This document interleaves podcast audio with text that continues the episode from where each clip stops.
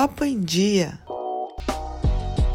Bom dia, boa tarde, boa noite para quem está ouvindo Papo em Dia. Chegamos mais uma vez com mais uma sexta-feira, mais um episódio de indicações. E hoje eu trago alguns nomes a mais do que no episódio passado, que foi um pouquinho mais enxuto. Então vamos ao que interessa, que tem bastante opção legal também, inclusive de filme e série e não só de programação esportiva. Vamos lá então. Primeiro eu queria começar com a Netflix com um documentário que vem sendo bastante comentado pela imprensa e por algumas pessoas que já assistiram. Ele estreou na semana passada, mas eu confesso que eu tinha selecionado outros nomes para sugerir para vocês e ele acabou passando batido, mas já que ele tá fazendo tanto sucesso, eu vou indicar ele aqui também porque eu acho que é uma obra que vale a pena, até porque o tema é muito pertinente para a sociedade que a gente vive hoje. Estou falando do documentário Dilemas das Redes, que ele conta um pouco é, de como é o vício e o qual consequência que o vício nas redes sociais e no celular e todas essas tecnologias trazem para as pessoas hoje em dia. É, a gente já acaba se tornando dependente, né, do Facebook, do Instagram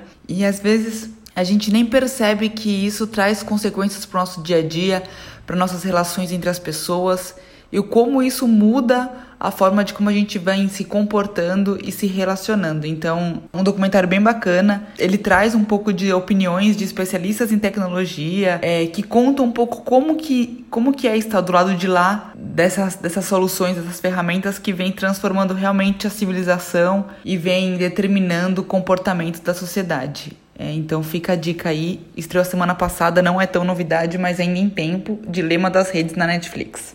Agora, indo para nomes que estreiam essa semana de fato, eu separei duas coisas. O primeiro é O Diabo de Cada Dia. Só pelo nome já é um nome bem que chama atenção, né? A própria Netflix classificou essa obra como uma, um drama gótico. E ele conta a história de um jovem desesperado que tenta de tudo literalmente para conseguir salvar a sua esposa que está em momentos finais, assim, que está quase morrendo. Só que o grande problema da série, assim, e é o que a série explora, é que nesse momento de desespero, de tentar tanto cantar ajuda, é, essa ajuda vem de algumas pessoas que normalmente você não recorreria se você não tivesse nessa situação. Alguns exemplos de pessoas que decidem ajudar o personagem: um casal de serial killers, um pastor profano e por aí vai. E eles vão contando as histórias de como essas pessoas se conectam e se ele vai conseguir salvar ou não a mulher dele, só assistindo para saber. E tem dois nomes famosos que fazem parte do elenco da trama, que é o Robert Pattinson, que ficou super famoso pelo Crepúsculo e vai ser o novo Batman, e também o Tom Holland, que é o atual Homem-Aranha.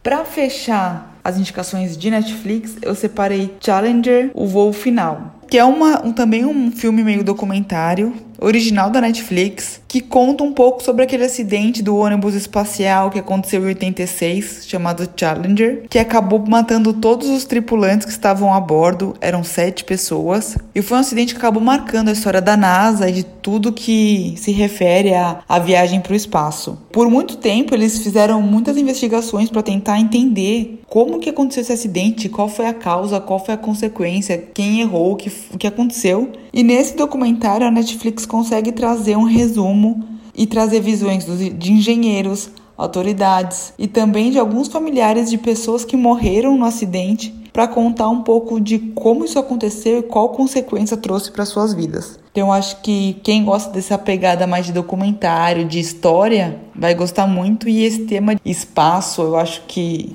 que é muito assim curioso, né? Desperta muito interesse. Então, fica aí a última dica de Netflix, Challenger Voo Final. Indo pra Amazon, a gente vai continuar numa uma pegada meio, meio dark, assim, como O Diabo de Cada Dia, que já é uma das séries queridinhas da, da Amazon, né? Já é super consagrada e vai estrear agora a nona temporada, que é American Horror Story. Nossa, é um puta trava-língua falar o nome dessa série, mas é isso daí. Vocês entenderam. É, e agora, essa nona temporada vai chamar 1984. Então, para quem gosta dessas coisas de serial killer, de história de terror, de sangue, de tudo mais e, e curte, a nona temporada vem aí para vocês se divertirem, se é que vocês conseguem se divertir com esse tipo de coisa. Mas fica aí a indicação. Cada um com seu gosto, né? Já que cada um com seu gosto, vamos pro meu gosto, né? Futebol sempre. Depois de uma semana de Libertadores, a gente volta com Brasileirão.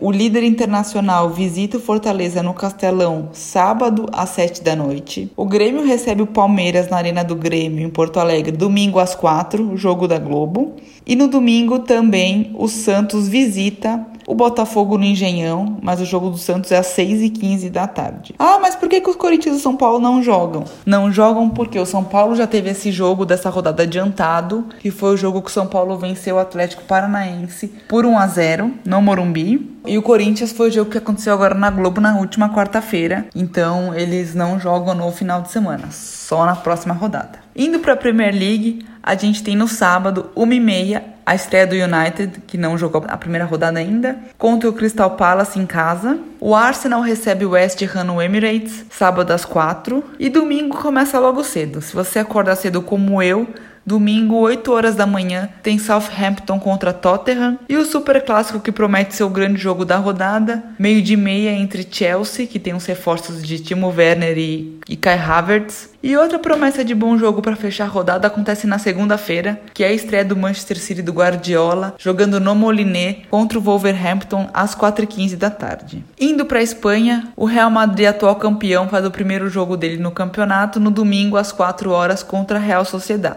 Sevilha, Atlético de Madrid e Barcelona, que são outros fortes candidatos ao título, ainda não vão estrear no Campeonato Espanhol, fica para a próxima rodada. E se você gosta de esportes, mas futebol não é seu forte, calma que eu tenho uma programação especial para você. Eu não, né? A NBA tá proporcionando um verdadeiro show. É jogão atrás de jogão e você não vai perder, né? Nesse final de semana tem a continuação das duas finais de conferência. De um lado, Boston Celtics contra Miami Heat, do outro, Los Angeles Lakers contra o heróico Denver Nuggets, que conseguiu reverter duas séries, perdendo por 3 a 1. Primeiro eliminou o Utah Jazz e agora eliminou o Los Angeles Clippers, que era um dos favoritos a levar o título. Então, assim, se você não viu nenhum, começa a ver agora, porque tá demais. E se você gostar de tênis também, a gente tá tendo o WTA e o ATP de Roma, que antecede o campeonato de Roland Garros, um dos principais grandes slams do tênis, que teve que ser adiado agora para o final de setembro por causa da pandemia do coronavírus. Bom, eu acho que eu já te dei bastante opção para esse final de semana.